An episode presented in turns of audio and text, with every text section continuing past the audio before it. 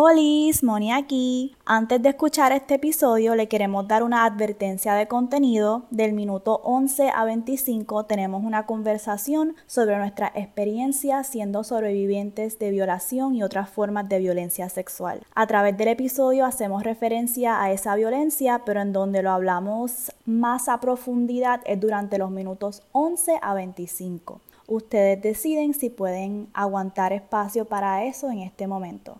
Gracias por estar aquí, un abrazo y vamos a comenzar el show.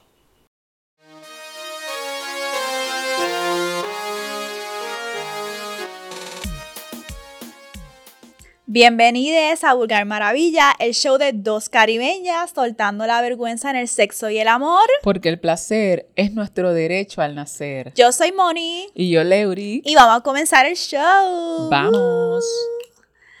¿Cómo estás? ¿Cómo te sientes? Pues aquí ya tú sabes, relax, más es compenetrada contigo. He recibido muchos eh, mensajitos y recomendaciones, sugerencias que estoy aquí tratando de probar. Y mucho bullying que se pasan relajándome porque, porque siempre estoy peleando con el puto micrófono. Y porque, no sé qué, porque siempre estoy ahí. Así que mm. vamos a ver si ya voy a estar así de frente para que puedan ser bendecides. ¿Ok? Pues yo estoy relax, siento que estoy aprendiendo a soltarme más en los episodios. Siempre vengo con mi agenda de los puntos que esto yo tengo que decir esto. Si este episodio es de presión sexual, como es el que vamos a hablar hoy, ya les di un spoiler, pero ya lo vieron en el título. Anyways, este, si este episodio es de presión sexual, pues yo, yo traje 20 puntos, yo tengo que asegurarme de que yo eh, dije todo lo que era importante sobre ese tema. Y creo que eso me lo me trabajaba mucho al principio, porque pues como que siento una responsabilidad con el contenido que también es educativo y es de educación sexual. Y yo, ay, siempre que vuelvo a escuchar los episodios pienso, ay, debimos de haber hecho esto, ay, pero era importante también decirle a la gente esta perspectiva, pero siempre me acuerdo o estoy tratando de acordarme de que nosotras vamos a revisitar muchos temas. Definitivamente esto es un back and forward. vamos, ah, te recuerdas cómo y vamos a traer y nos vamos a seguir nos vamos a seguir nutriendo de la respuesta, del eh, el feedback de cuando estamos yendo sobre el, eh, episodio para eh, verificar, porque esto no acaba después que terminamos de grabar y nunca para. Bueno, ustedes lo ven, sé que ustedes lo ven en la página y en realidad el trabajo que nosotras hacemos, pues, es, es, un montón. Pero nada, menciono eso porque a veces veo los episodios y me rocheo con que, ah, no, no mencioné esto, o me voy en un viaje de que, ay, hablamos mucho de una experiencia y nos quedamos ahí, como en el episodio de los dates de mierda, que hablé mucho de diamante y de mi experiencia con diamante, y después me quedé pensando, ay, pero yo, que, yo tenía dos experiencias más que quería compartir para que la gente se llevara esta enseñanza, pero es como que tú sabes que también tenemos un tiempo limitado, una hora. Vamos a tener más episodios, vamos a seguir hablando de otras cosas. Y siempre están ustedes que nos pueden comentar lo que se nos quedó, lo que no. Nosotras los volvemos a revisitar los temas. Y el Puti Congreso, para eso es el Puti Congreso en Patreon, eh, para que entonces a fin de mes, todo lo que se nos quedó, lo hacemos un catch up ahí, ustedes nos comentan, nos sugieren, nos hacen esos señalamientos porque estamos viendo definitivamente la respuesta. La respuesta de ustedes, eh, ¿verdad? Denota el, el, compromiso y sí vamos a ser bien atrevidas a decirle que queremos más. Yo quiero más de ustedes. Yo quiero más de ustedes, quiero em, más acción y porque mientras más ustedes nos den, nosotras eso les va a redituar a ustedes, se lo vamos a devolver garantizado. Obligado. Y para que si, no, si, estás, si estás viendo en YouTube, lo puedes ver. Si no estás en Spotify, pues, pues, estoy describiendo las copitas que tenemos al frente de nosotras. Hemos intencionado este maratón de grabaciones venir con Pink Lemonade, ¿ok? Porque sé que nos fuimos un poquito voladas en los episodios pasados, estar bebiendo tanto rosé que se nos fue directo a las cricks. Eh, pero estamos ahora, como era, estamos sober. Estamos sober, estos juguitos. Y ahora sí que estamos 100%, bueno, estábamos en nuestros cabales antes. pero, estábamos más sueltas, lo que pasa es que nos ponemos más graciositas, nos reímos más y no, no está mal, pero pues no queremos que, se sobreentienda que es solamente entretenimiento. Nosotros somos entretenimiento, educación, somos todas esto, las que Esto es como, mira, entretenimiento, educación, entretenimiento, together, ¿ok? Correcto. Este, pues vamos allá. Vamos, al, vamos, al tema del día. asunto. Ok, pues el tema principal del día es sobre presión sexual.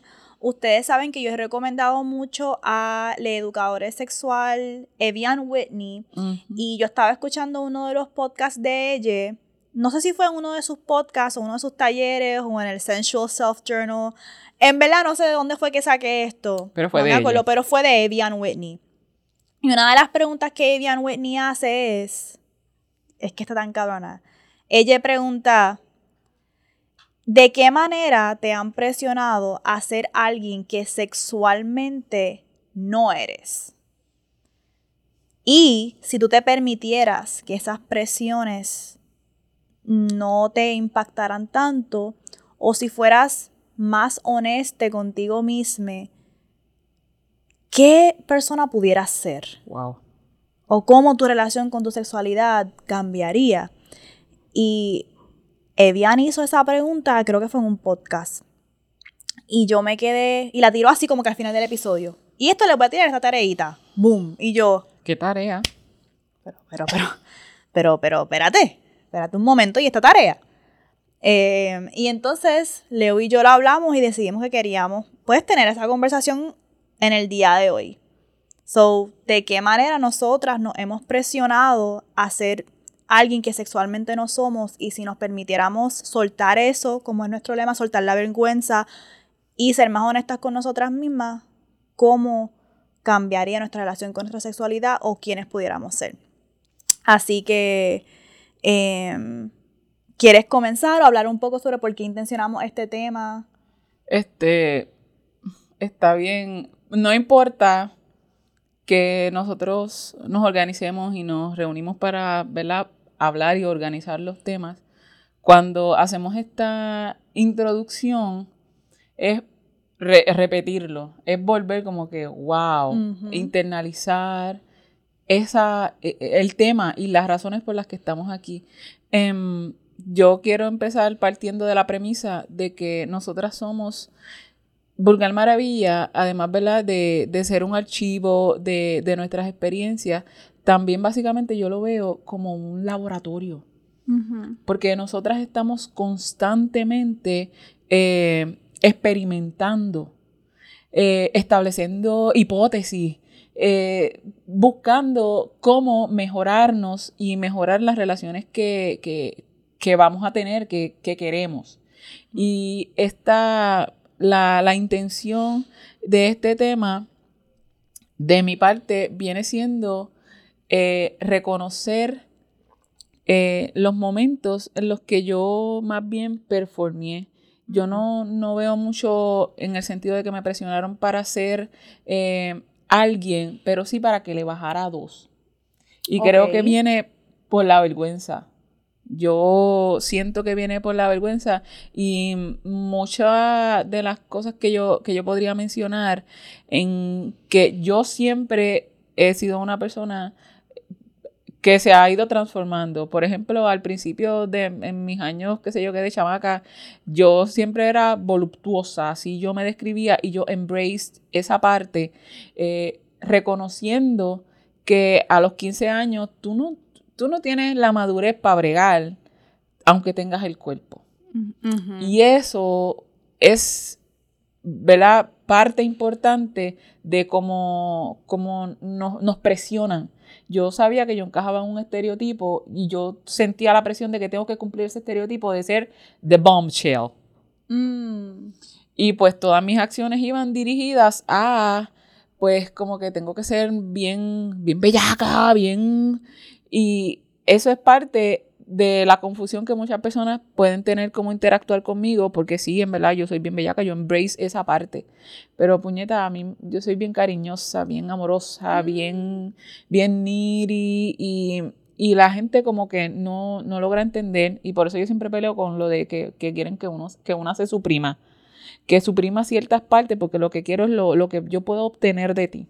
Y en esa parte de presionarme para hacer que no, es como que pues, pues acepto solo sexo porque, y, me están presionando a aceptar cosas que, que no son. Y eso es sexualmente, porque dentro del sexo yo puedo ser niri, yo quiero cariño, a mí me encienden ciertas cosas que tienen que ver con este cariño, no con el sexo per se como, como lo vemos tú y yo estamos bien alineadas. Mencionaste dos cosas que yo me identifiqué mucho. La primera fue cuando era joven, con el cuerpo voluptuoso. Me pasó un poquito al revés, que yo siempre fui la super flaca de la familia. De que yo me acuerdo que este, en mi familia las mujeres me decían, ay, ella dañó la raza. Porque yo era súper, súper, súper flaca. Este, y yo no tenía como que las curvas, las nalgas, las tetas. Y yo escuchaba mucho a mi familia hablar de que cuando uno chingaba, uno sacaba un cuerpo cabrón. Y yo, ay, estoy loca por chingar para, para salir de este de esta flacuchis. Este, y siento que esa fue una de las primeras, no de las primeras veces que sentí presión eh, porque fue mucho antes de eso. Pero que puedo recordar como que, wow, el impacto de yo tomar una decisión, yo como que, ah, yo tengo que chingar, yo tengo que chingar porque yo quiero salir de esta, de esta cuerpa flacuchis. Este, sí, si nos ven las caras aborrecidas que están haciendo construcción literalmente y nosotras grabando, pero nada, seguimos. Em, y eso fue una de las primeras memorias que tengo, tengo otras muchas antes de siempre de la vergüenza desde niña, ah. que si la ropa que me pongo, que si por ahí viene el tío, ponte ropa, esto que si lo otro. Em, pero de ahí, ok, dijiste algo ahorita, dijiste sobre lo de 15 años, pero también dijiste algo que era de, no me acuerdo, cuando regrese, sí. cuando regrese, no estoy bebiendo, eh, es que honestamente no me acuerdo. Pero una de las cosas que yo apunté es la hipersexualidad. Tú me, eso fue lo que tú dijiste. Tú dijiste, yo soy bien bellaca, y este, pero también soy bien niri, soy bien cariñosa. Y eso es algo que yo quería traer, pero quería hacer como una, un recuento de cómo yo me di cuenta de que yo era así como tú. Porque nosotras eh, no hemos tocado mucho el tema de sobreviviente, lo vamos a tocar más a profundo, nos vamos a preparar bien para tocar el tema, pero ambas un, dos, tres. Aquí en este cuarto hay tres sobrevivientes de violencia sexual. Em, así que es un tema que es bien importante para nosotras. Pero también una de las maneras que nosotros nos presionamos sexualmente es cuando una sobreviviente, una trabaja esa violencia sexual que una recibe, recibe de diferentes maneras. Y lo hablamos en nuestra, tuvimos una entrevista con alguien, no quiero, porque no quiero decir... Adelantar. Darle información de ella que ella no haya consentido. Exacto. Pero tuvimos un encuentro con una persona que nos estaba contando que ella también es sobreviviente de violencia sexual y ella trabajó su violencia sexual como, como tapándose ah, y... rechazando la sexualidad de su vida. O sea, yo, me quiero, yo no quiero que nadie me vea, yo me voy a poner camisas grandes, yo no quiero atención mi reacción a, mi sobrevivi a, a ser sobreviviente de violencia sexual fue lo opuesto. Yo me fui hipersexual. Yo me fui, y yo, también había un elemento ahí de, ¿cómo se dice? Survivor's guilt. Exacto. Culpa, ser culpa de ser sobreviviente, en el sentido de que en mi caso específico de violencia sexual, tres niñas fueron asesinadas y yo fui una de las que sobreviví. Entonces, yo siento que mucho de mi hipersexualidad era como que yo voy a seguir probando, probando, probando a ver a quién me mata, a quién me mata. Tú sabes, oh, como que era como que esta cuestión de, ah, yo sobreviví esto. De riesgo. Er eh, no sé cómo explicarlo, pero a veces yo me pongo a pensar y yo, yo creo que yo estaba como que en esta mentalidad de, yo también me, me, me debí de haber ido ahí. Sí, e, e, eso se puede decir como que, ¿cómo es posible que yo todavía sigo aquí? Y entonces estás buscando como que seguir exponiéndote para ver qué ese iba a ser tu fin. Eso es lo que tú entendías, que ese, que, ese, que ese iba a ser tu fin. Honestamente, algo que todavía estoy trabajando, pero creo que había en mí como una, una un, un constante cuestionamiento de por qué esas tres nenas fueron asesinadas y, yo no, yo estoy aquí. ¿Qué yo hago con esto ahora? ¿Qué oh, yo hago con saber que que ellas fueron asesinadas, que sus cuerpos nunca han sido encontrados, que yo hago con saber que yo fui testigo de esa, eh, de esa violencia y yo lo sobreviví.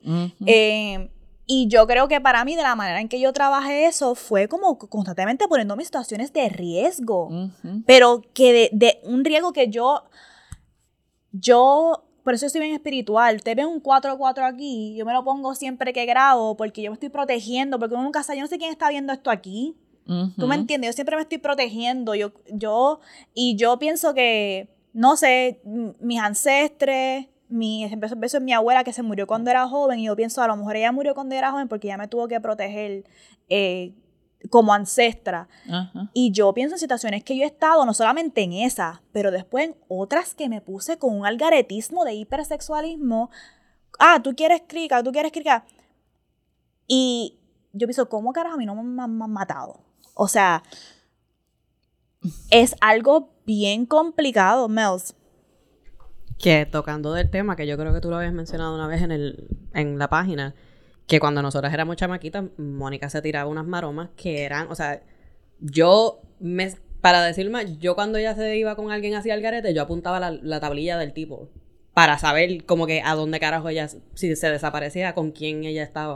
O sea, pero así pasaba constante y honestamente, en ese tiempo, ahora que yo lo, se me acuerdo los ojos cuando lo estaba hablando, como que nosotros éramos chamaquitas y no entendía, no entendía, en realidad como que no había un, un proceso, como un proceso en mi cerebro de como que what is going on Claro, porque también Meos, ¿qué carajo Meos no sabe cómo bregar conmigo? Una, sí, otra chamaca. Eh, dos chamacas. Que, nos, que no, no sabemos qué estamos haciendo. Estamos haciendo lo, que, lo mejor que podemos y muchas veces no, no vamos a donde esos adultos que, que, nos, que nos pueden dar luz porque para, vamos a hablar de años atrás, ahora todavía esta gente existe porque esto es mucho tabú, pero lo que te van es a culpabilizar a ti, te van a hacer responsable por cosas puñetas que tú, a tus 15 años, qué mierda, ¿sabes? Tenemos el cuerpo, tenemos el cuerpo, pero la mente no está ahí, no, no podemos entender un montón de cosas, sino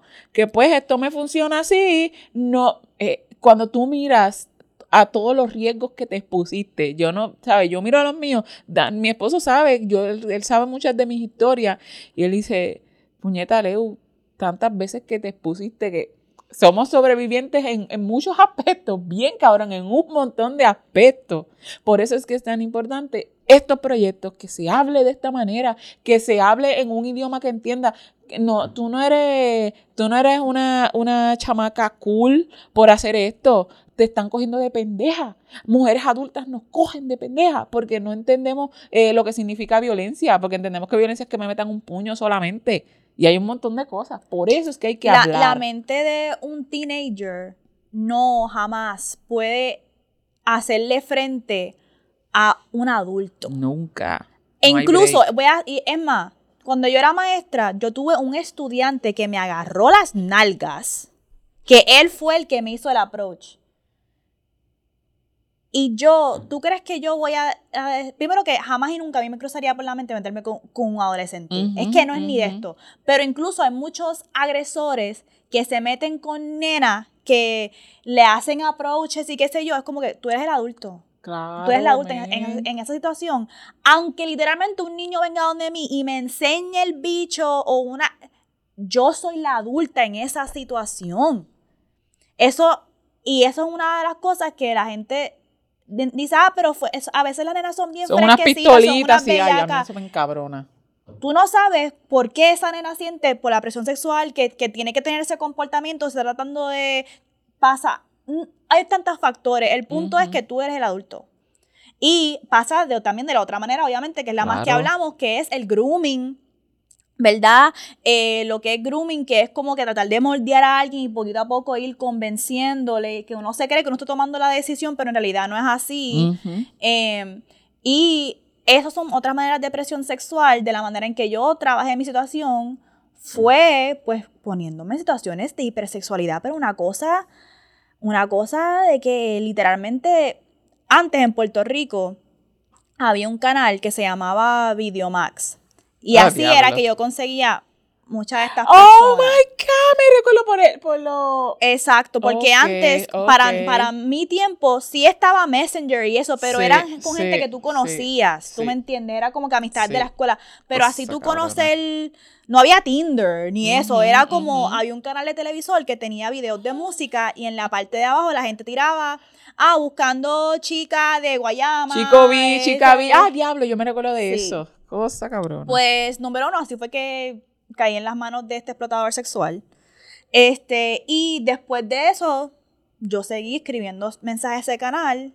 Era como que, no, no creo que lo expliqué bien. Era el video de música. Ajá. En la parte de abajo había un espacio donde la gente, tú podías textearle al canal para que apareciera tu mensaje en el canal. So, la gente decía, textea o llama a este número si estás buscando un chico Una eh, chica. Whatever. Entonces, pues yo estaba en mi casa sola. Mi mamá también era bien estricta, no me dejaba salir de la casa. Eh, y yo me entretenía escribiéndole a ese canal y Siempre encontrabas gente. la forma de salir de tu casa, porque tú puedes salir de tu casa, hay tantas maneras de salir de tu casa. Y me hierve la sangre como muchos padres ahora mismo intentan eh, moldear y, y- y crear unas protecciones que no son actuales. Sabemos tantas maneras que hay para salir de tu casa sin salir físicamente. Fue peor. Porque yo en vez de estar jugando eh, pelota o hasta estar en casa de mis amigos hasta- o hasta estar en el cine, Mm. bellaqueando con un chamaquito, Es correcto. me estaba explotando un hombre que es un asesino, que me pudo haber asesinado, que si la policía no hubiese intervenido yo estuviese muerta y que el trauma me impacta hasta el día de hoy. ¿Tú me entiendes? O sea, y pues yo bregué con eso de una manera, yo seguí testeando números, me encontraba con gente. Pescando, pescando, estabas pescando también. No, era como que yo no sabía cómo salir hasta el día de hoy, no, es algo que todavía trabajo en, en mi terapia, como que, ¿por qué yo hice eso? Pero en realidad. Pues son maneras que uno reacciona. Y luego en, en como, no solamente chamaca, pero como niña, no niña, pero como adulta joven, ese comportamiento siguió.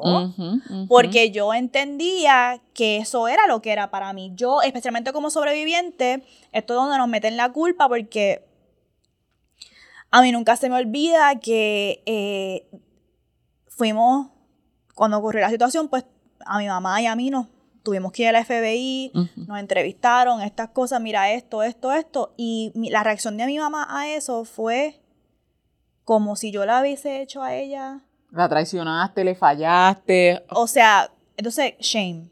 O sea, la culpa es mía que me pasó esto.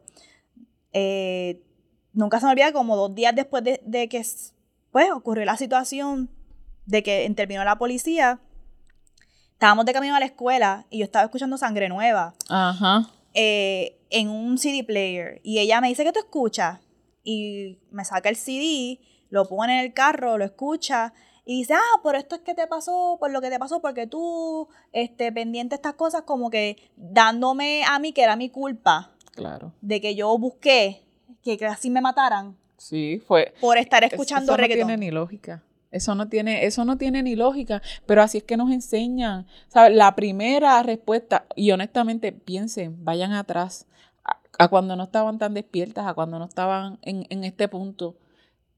Matan a esta, la violan a fulanita. ¿Qué estaría haciendo? ¿Qué ropa? Las primeras, ¿sabes? Todos estos que lo repiten ahora, yo pensaba esa mierda, diablo.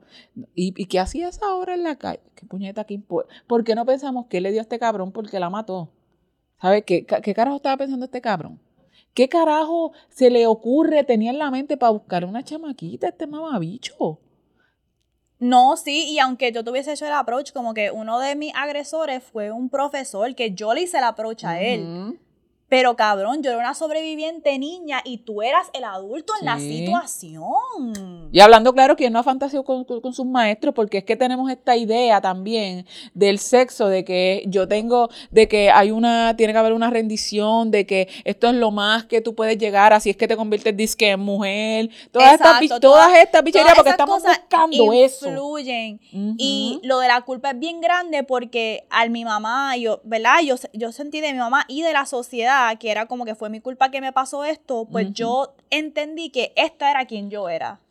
Sí. Yo era una bella caputa Sí, que lo que servía era sí, para estar ahí Es correcto. eh, chingando, y dándole mi cuerpo a quien sea, porque si no, ¿cómo yo me voy a definir fuera? ¿Cómo De nadie me está dando una oportunidad a definirme a mí por mí misma y ya ustedes me han definido? Y yo sentía esa presión de que yo tenía que... que acatar el papel. Tienes que hacerlo a la perfección. Pues ya soy así, ya dijiste que yo soy esta puta, pues yo tengo que actuar Esta el soy quien papel yo soy. que me dijiste. Y eso me llevó a ponerme en más situaciones de fucking violencia sexual y de abuso. Hasta que cuando yo paso, ¿verdad? Mi proceso. Porque en verdad esto pudiéramos hablarlo, lo Sí. vamos a hablar más como que cómo llego, ¿verdad? Mi proceso de pasar de ahí, de la presión, a lo, cómo yo me quiero definir. Eso fue otro episodio, pero el punto es que quiero hacer la transición a cuando ya yo comienzo en mi abstinencia. Fue una manera bien intencional saliendo de una relación bien abusiva y yo decir, mira ya, mira ya. O sea, yo no quiero meterme en otra situación. Yo siempre sentía que tenía que estar metida, metida, metida, metida con, con alguien, con alguien, con alguien. Y yo me acuerdo cuando yo me mudé a Estados Unidos, que yo me había graduado, que yo era ya una profesional. Mi obsesión era como que yo llegué y lo primero que hice fue bajar Tinder. Yo, yo tenía que estar chingando con alguien y lo que yo chingaba con un cojón de gente que yo, ay, yo ni Que quería chingar con esa gente, yo quería que me dejaran tranquila, yo quería enfocarme en que, en que por fin pude conseguir un apartamento, que me había graduado, pero Ujú. era como que se me metió. Después que llego en mi, en mi proceso de abstinencia, una de las cosas que yo he aprendido, esto es una de las cosas que quiero hacer la transición de si me permitiera a Ajá. desaparecer esas presiones, ¿quién sería? Ahí donde llegó lo que dijo Leorico ahorita. Yo soy una persona que a mí no me gusta, bueno, depende. Ma- mayoría, la mayoría de las veces a mí no me gusta chingar por chingar. Eso ha sido, a mí, eso me ha volado la cabeza, Sí. entender eso. Sí. Yo siento la bellaquera con la atracción romántica. Yo tengo esas mis notas. Yo estoy haciendo como una transición ahora que yo entiendo que yo lean más a ser demisexual. Porque incluso, mira esto, incluso la idea de ir a un sex club a mí me excita, pero es que yo quiero ir con una pareja. ¿No? A mí no me excita mucho la idea de Ir a buscar. sola. A mí me excita, me excita mucho la idea de voy a ir con mi pareja que nos queremos y nos amamos y vamos a tener una experiencia. Eso es lo que a mí me pone bellaca de esa experiencia. Por eso cuando yo estaba hablando con Marinero, me acuerdo una vez que estábamos hablando de cómo haríamos en un sex club, un sex party, y yo le dije, estamos negociando límite, y yo le dije, ah, y ¿verdad? Porque obviamente los hombres dicen, ah, sí, tu mamá todas las cricas que Ay, la sí, gana. Entonces yo le sí. dije, pero tú vas a tener un problema con que yo me ponga a mamar bichos, con que dos tipos me penetren, y él me dijo, a mí no me importa, tú haz lo que, a- tú haz lo que a ti te dé la gana, lo que a mí me importa es que al final de la noche tú te vengas conmigo a casa. Y yo hice, Pero ¿dónde está? Y marinero, espérate. no, Ay, no, no, Dios. no, no, bueno, ya no estamos hablando, Ah. Está bien. No estamos hablando, lo podemos... It's okay. No. Ajá, pero entonces Ok, sigue. anyways, el punto, el punto es que eso fue lo que me puso acá la experiencia. Que él, yo pensando en él decir, ok, tú disfruta, pero yo te quiero, tú me quieres y nosotros nos vamos a ir juntos al final de la noche. Esto es quien yo soy ahora. Yo soy una persona que necesita atracción romántica para sentir excitación sexual de que puedo con esta persona. No sé, y no sé, porque todavía estoy explorándolo, pero no creo que ya me gusta chingar por chingar. Es algo que estoy como que trabajando, porque todavía estoy en abstinencia, eso no sé. No sé. Loca, mira, yo escribí, eh, mi deseo sexual es mucho. Te- lo voy a leer así porque, para que vean que no, nosotras hacemos un brainstorming del tema, pero nosotras no decimos, vamos a esto, esto. Nosotras nos sorprendemos constantemente. Mira lo que yo escribí. Mi deseo sexual es mucho, sin embargo, eh, se alimenta de lo emocional. No me pongo bellaca solo por un bicho o una chocha. A mí me pone mala como la persona dueña de esas partes se relaciona conmigo, cómo yo reacciono y más a lo que hace esa persona por mí. Ujú. ¿Sabes cómo quiere? Yo no tengo problema en que tú quieras mi cuerpo, en que tú quieras que, que, que, que yo sea tu parque de diversiones, pero eso tiene un precio, eso tiene un costo y es emocional, es una entrega que yo requiero, es un worship que yo necesito, porque yo, yo no, honestamente, yo tengo buen sexo por tener sexo por sexo. Yo, te- yo, yo tengo buen sexo con mi esposo. ¿Sabes? Y ahí así hay mucha gente. Y así hay mucha gente. Pero y entonces, ¿qué pasa cuando queremos esta- estas, do- estas dos vertientes que las tenemos y, y no, no las puedo mezclar? ¿Es imposible acaso?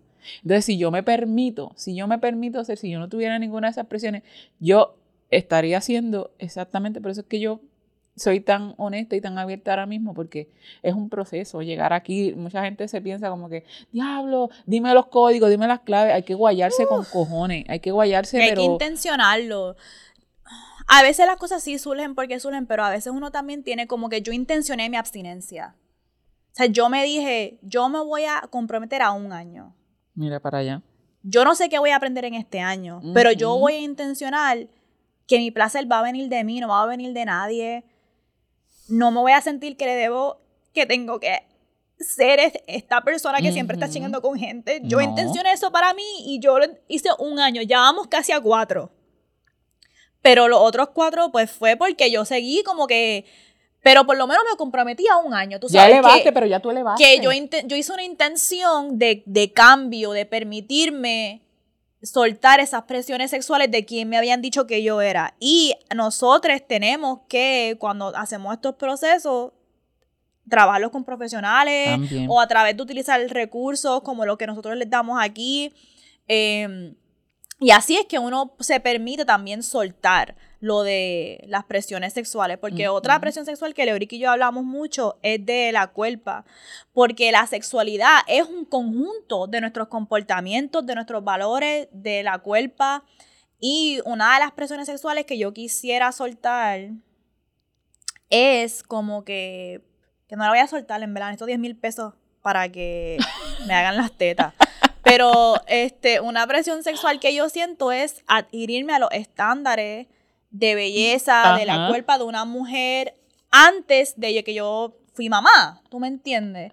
Y pues yo, ustedes me ven aquí con mis tetas, que literalmente antes de grabar yo le dije a Lori, me pongo el brasier, o no tengo brasier puesto, ¿Y qué le dije? eh, y dijo, olvídate de eso, y yo como que, ay no, porque después que mis tetas, porque ya mis tetas no apuntan para el norte, apuntan para el sur, O para el frente.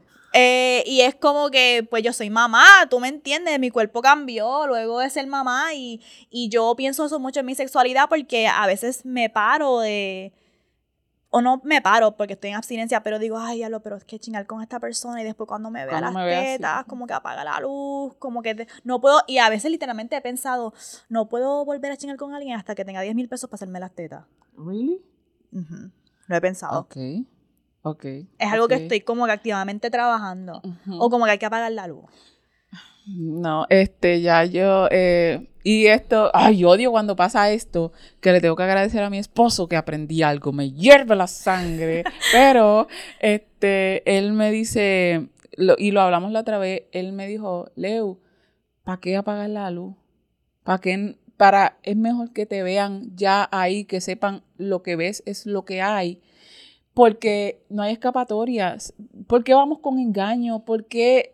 Mira, honestamente, es que es bien diferente. Ahora mismo, y, y- yo vengo de, de- ese lugar, de, de- de querer cumplir el estándar, de eh, no hacer ciertas posiciones para que no se me vieran el chicho este de la barriga o para que no, o cómo me mantengo. Y tú sabes lo que hace esa presión, te distrae de lo que es realmente importante, que es el placer nos distrae de eso. Ahora mismo es, yo estoy en una etapa de mi vida a la que yo, ¿verdad? Que, que quiero invitarla y a, a todas. No se llega ahí fácil porque hay que dejar un montón, hay que entender otras cosas y no todas vamos a llegar, porque la realidad del caso es que no todas vamos a llegar a sentirnos cómodas con nuestro cuerpo, a gustar de nuestro cuerpo, porque puñeta, el, el O sistema no vamos está a llegar en todas las dimensiones. Como que cuando tú dices no todas vamos a llegar, eh, yo lo pienso como que todo el mundo tiene negociaciones de hasta que, por ejemplo, em, puede ser que yo sea más enfática con lo de mis tetas y no las quiera aceptar, pero con lo de la barriga no Sí. me trabaje tanto. Y literalmente es así. Y es así. Y es así. yo en la pandemia he aumentado 20 libras y como que sí, no te voy a mentir que me cuesta, pero cuando me veo en el espejo es como que eso no es lo que me molesta.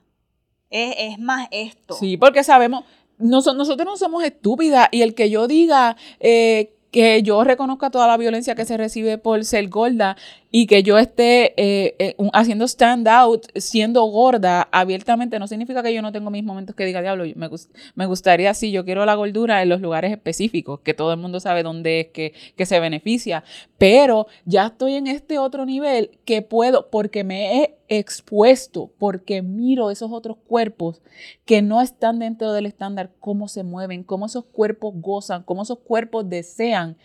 Y educo la vista, educo la vista, educo mi mente.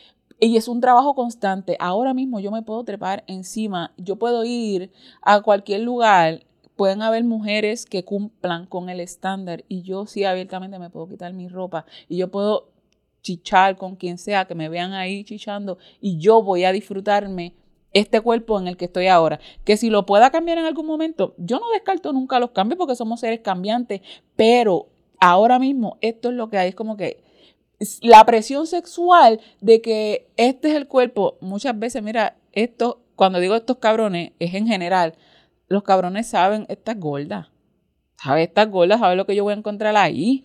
Pero si tú estás con ropa baggy, por ejemplo, si estás con ropa baggy, bien ancha, porque no, porque sientes este, este temor y no quieres que sepan que tienes este chicho, el, yo creo que el miedo más grande es ese, a que descubran lo que yo he estado ocultando. So, ahora más pa- para mí, y hay muchas áreas de nuestros cuerpos que honestamente ejercen esa presión. Y miren cómo el sexo libera.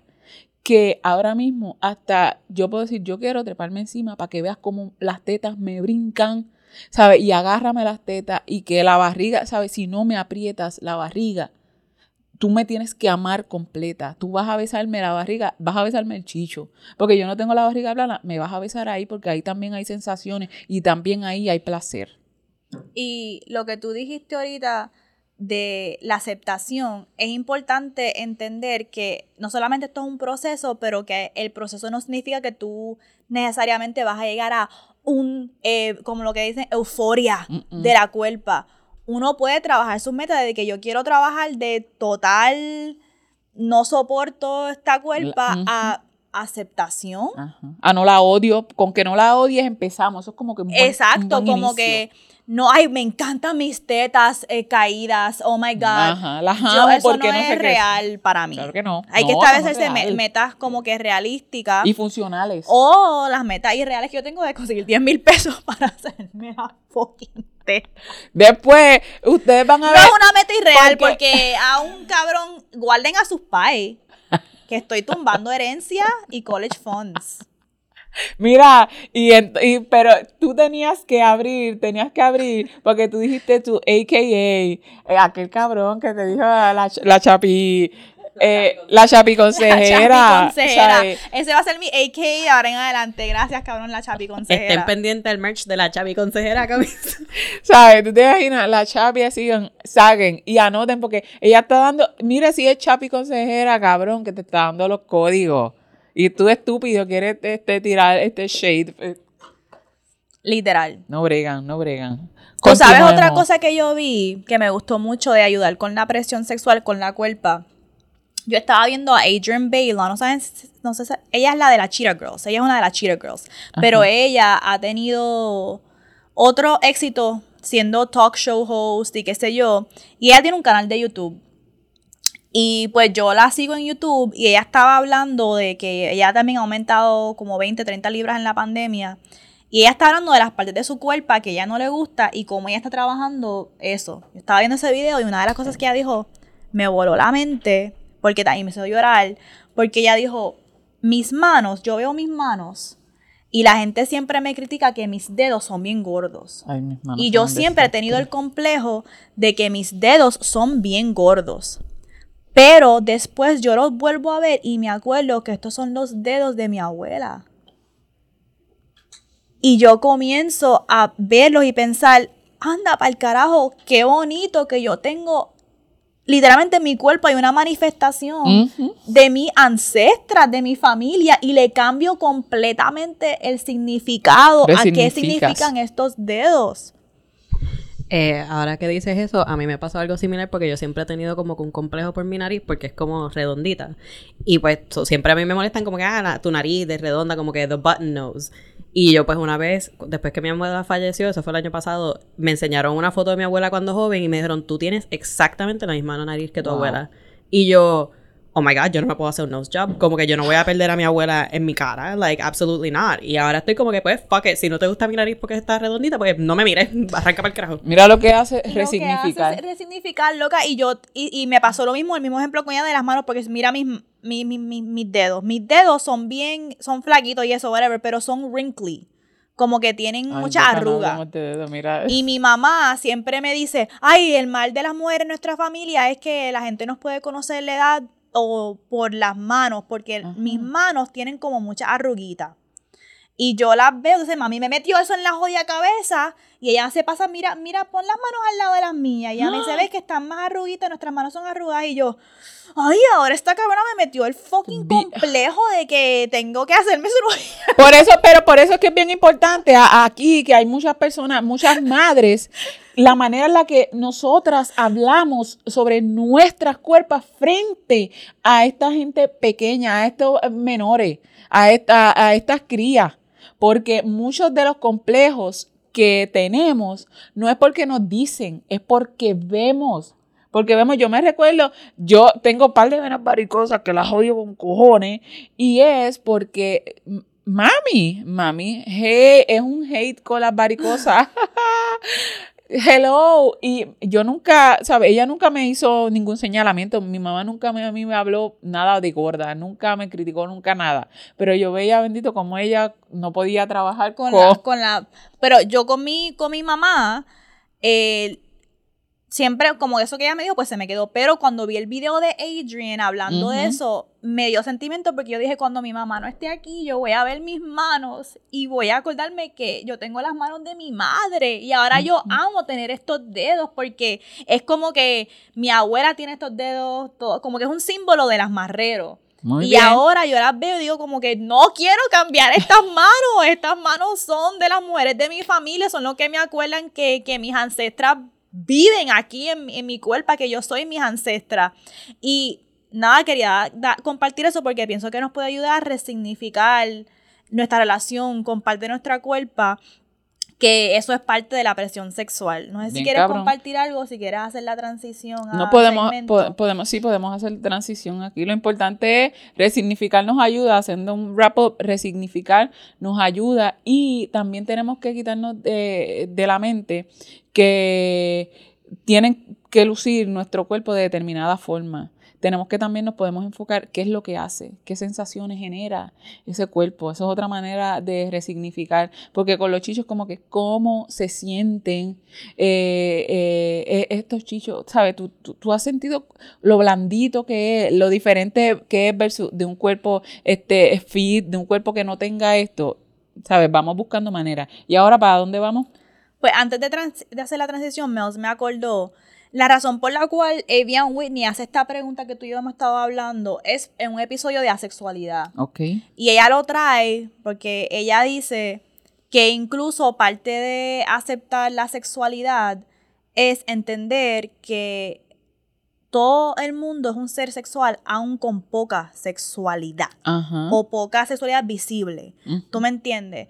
Y que la gente en el espectro de asexualidad son seres sexuales y que parte de la libertad sexual es acomodar a las personas que no tienen ese deseo, El- ese nivel de deseo tan ese marcado. nivel de deseo sexual tan alto y que si tú te permitieras no ponerte presión a sentirte que para ser eh, un ser sexual, porque siento que en el, en el movimiento de sexual, positividad sexual se creen que es como que, ah, voy a postear mis notes, ajá, quiero chingar con todo el ajá. mundo. No, parte de la positividad sexual y libera- liberación sexual es incluir a las personas con poca, Claro eh, poco sí. deseo sexual y permitirnos a nosotros mismos los periodos en nuestras vidas donde no hay tanto deseo sexual y eso puede estar bien y no uno no tiene que siempre estar como siempre salen los artículos de cómo aumentar tu libido, Ay, cómo sí. aumentar tu libido sexual, que si tú estás trabajando eso y lo quieres intencional,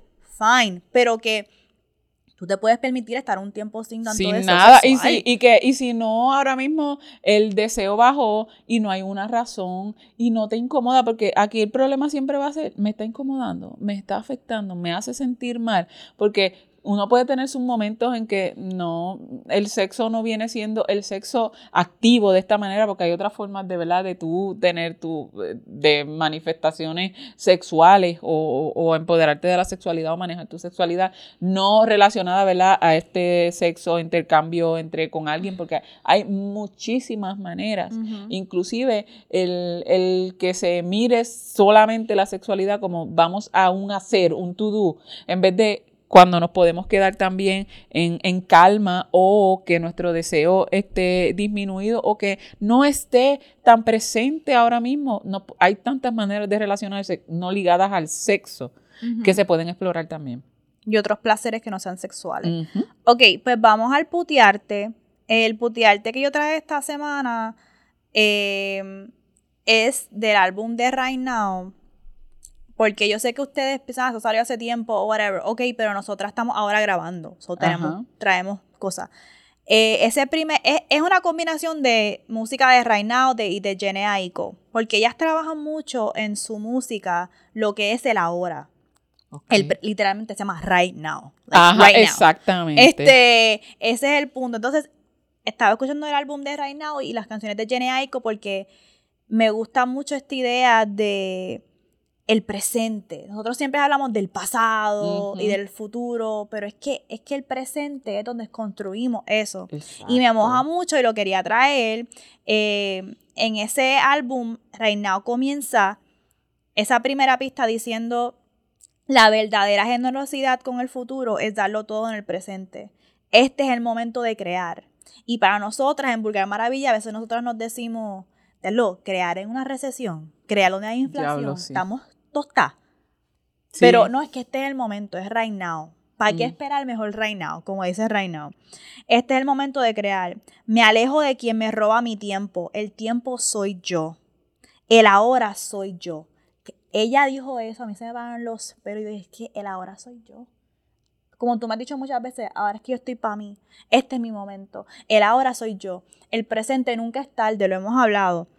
Y en la música de Jenny Aiko, ella habla este tema todo el tiempo. Hay una canción que, es de, que se llama Moments, que ella dice, The time is not for us to borrow.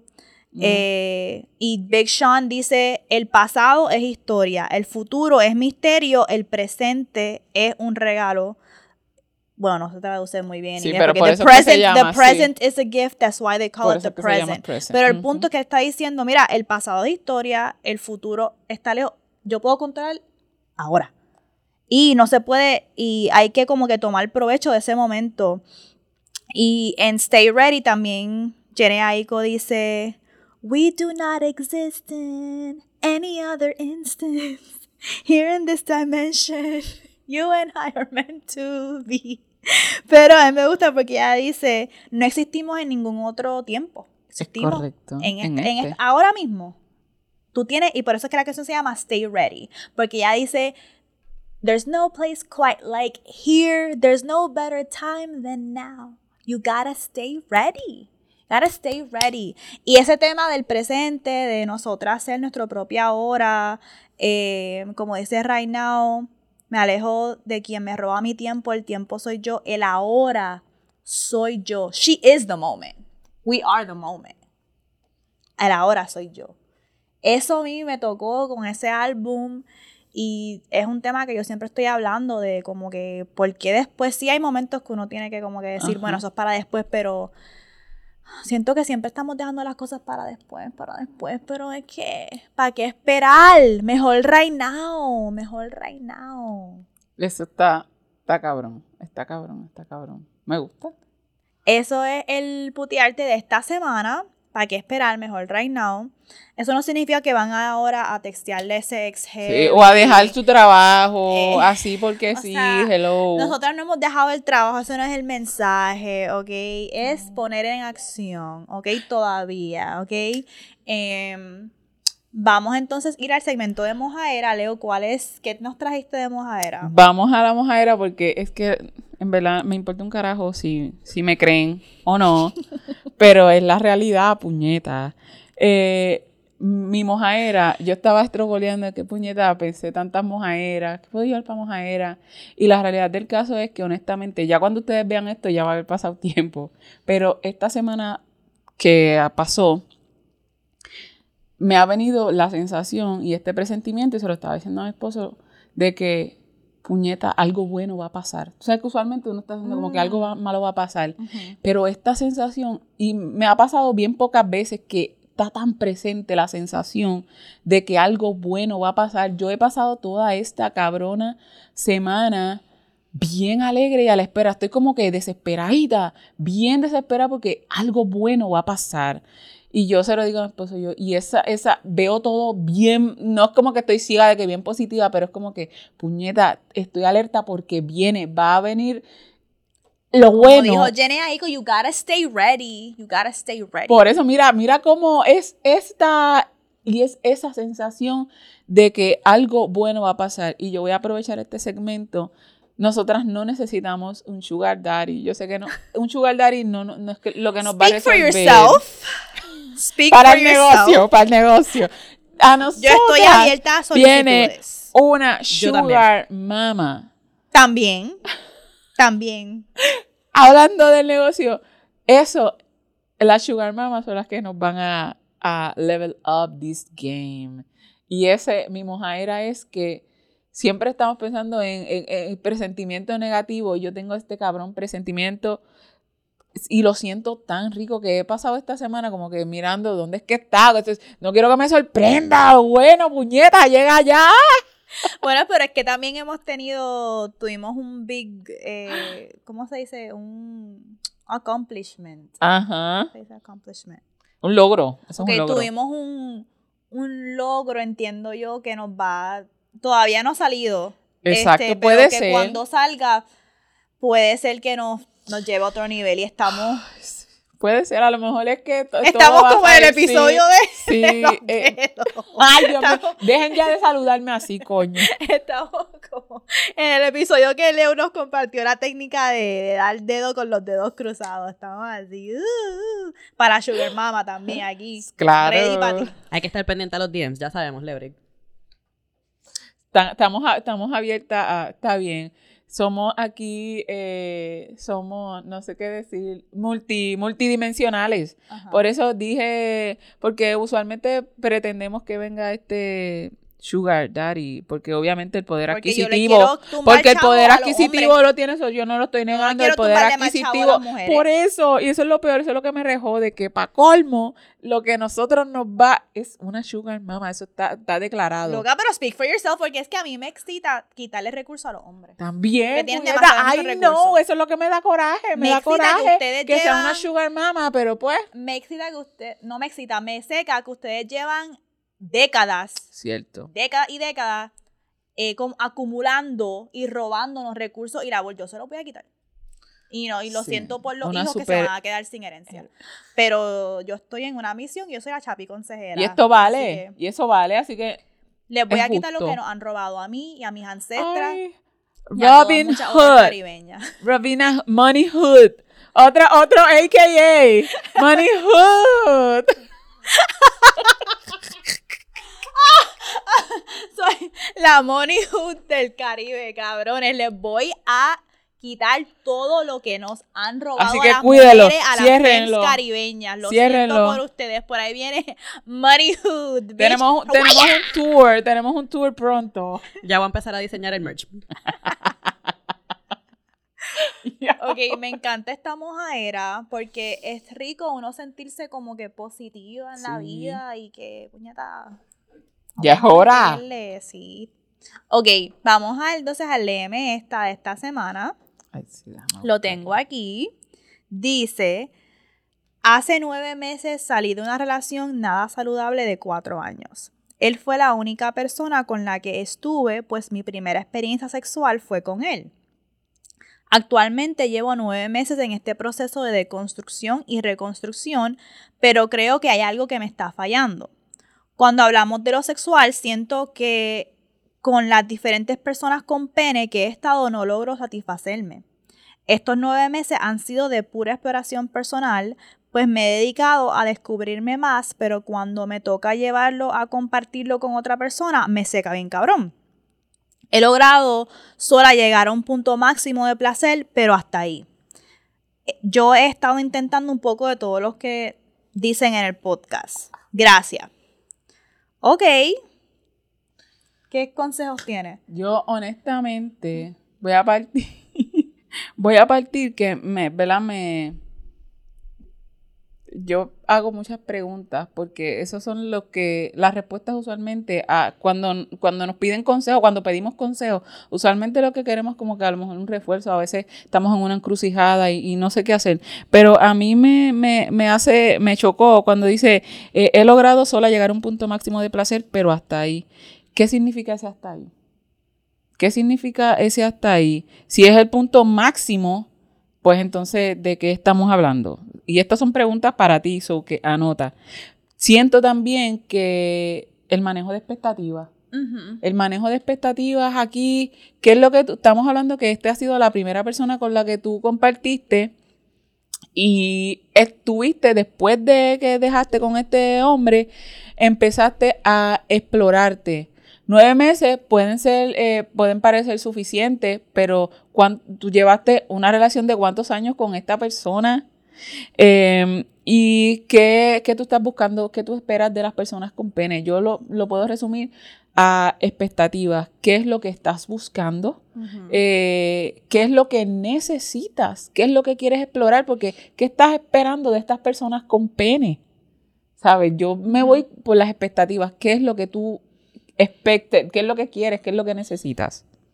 Pues fíjate, a mí, cuando yo leí este LM esta, lo leí justo cuando habíamos terminado de grabar Patreon. Y Leoric y yo grabamos hace poco una, una, reseña de la película Good Luck to You, Leo Grande, donde una este, mujer mayor de 55 años, una, retira, una maestra retirada viuda, nunca ha tenido un orgasmo y su esposo se murió hace dos años y ella contrata a un trabajador sexual para hacer todas las cosas que nunca pudo hacer. Y lo pensé porque el punto de la película, de muchos puntos, era que ella quería llegar al orgasmo. Pero una de las cosas que tenemos que tener claro es lo como dijo que el manejo de expectativas de que cuando tu cuerpo lleva un tiempo intencionando el placer de una manera bien específica o tú quieres hacer una transición a intencionar el placer de otra manera, eso hay que enseñarle a la cuerpa a poder llegar ahí. Tú no puedes pretender que como en la película, que ah, ok, en mi primera sesión voy a tener un orgasmo. Lío Grande, que sea, era, era el nombre del de el trabajador sexual, que de por sí es racista, porque es un hombre negro, así que pues no sé por cuál fue la decisión de ponerle Lío Grande y reforzar el estereotipo. Este, pero el punto es que uno no puede pensar, ah, esto se va a resolver con el mejor juguete sexual, con la, mejor pareja sexual, con todas las destrezas, con un profesional sexual como Lío Grande, porque es más profundo. Tú tienes que intencionar el placer de otras maneras en tu cuerpo y enseñarle a tu cuerpo a recibir placer primero. Y el placer se puede recibir de muchas otras maneras, no solamente sexual. Tu cuerpo literalmente tiene que aprender a intencionar el placer. Y para eso te quería una recomendación. Eh, mi maestra, que fue una de las que me certificó, eh, doctora Ann Hodder, en septiembre 21, no sé si esto sale antes que eso, eh, pero si no, pues espera la próxima ronda, porque, o si no, como quiera, compra este curso, porque creo que ella vende la, el grabado. Ok. Pero no, es un, curso intensivo, creo.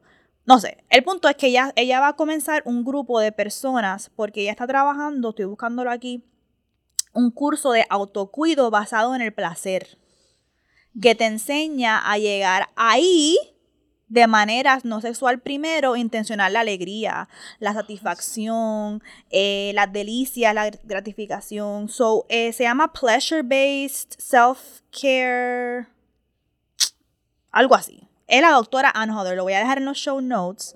Eh, la puede buscar bajo um, Ann Hodder o Sex.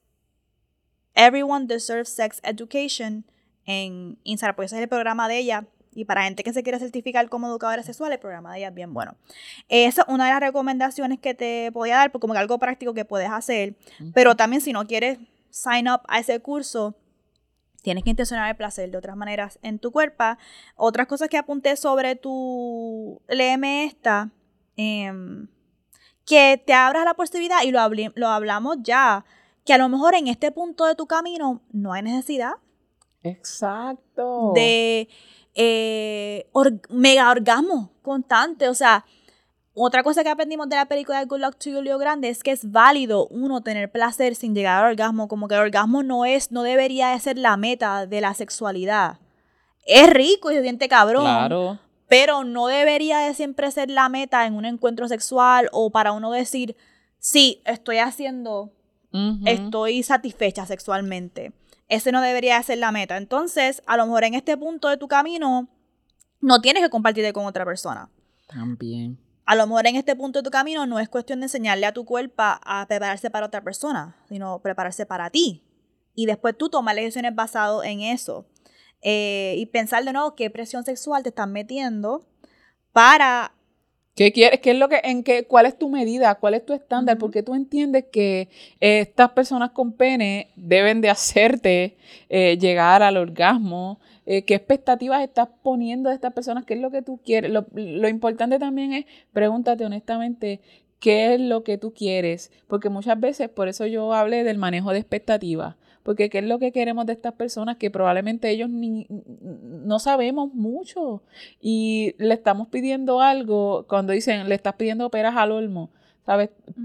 Tendemos a ser muchas veces injustas o injustes con los demás porque estamos esperando que cumplan unas expectativas que esta persona a lo mejor no tiene la capacidad, no sabe, si yo no se las digo tampoco, vamos de lleno a intercambiar qué, por qué.